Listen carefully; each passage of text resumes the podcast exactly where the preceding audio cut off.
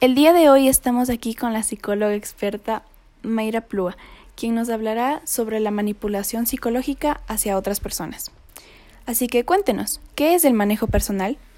Bueno, el manejo personal es dirigir a un grupo de personas, como su nombre lo dice, en la posición de un líder responsable. Podría interpretarse también como persuasión. ¿Y cómo podemos controlar a las personas psicológicamente? Esto en general se aplica cuando nuestro fin es conseguir algo. Son diferentes métodos los que deberíamos aplicar, pero principalmente está la seguridad. Si transmitimos seguridad a la otra persona, accederá sin poner peros.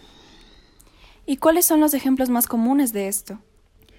Mm, podemos citar, eh, usar frecuentemente el nombre de la persona con la que estamos hablando.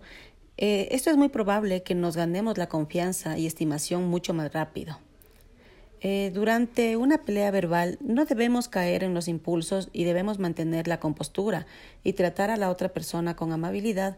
Esto hará que el agresor se ponga automáticamente en una situación ridícula y exaltante. Él solo se calmará y de por sí quedará mal. Eh, podemos decir también algo más tranquilo y cotidiano, por ejemplo, es que cuando estamos nerviosos lo más recomendable es mascar chicle, ya que el cerebro sabe que si estuviésemos en una situación de peligro extremo no estaríamos comiendo. Y por último, ¿en dónde suele usarse ese tipo de manipulación? Eh, principalmente de superiores e inferiores, por ejemplo, de jefes a empleados. Los segundos se vuelven mucho más fáciles de controlar, si estos son sumisos, inseguros y no cuentan con una opinión propia. Estos trucos por lo general son usados para fines malos o peligrosos. No todos, pero sí debemos estar siempre alerta con esto. Muy bien, señora profesional, le agradecemos su tiempo y atención. Aquí finaliza la entrevista.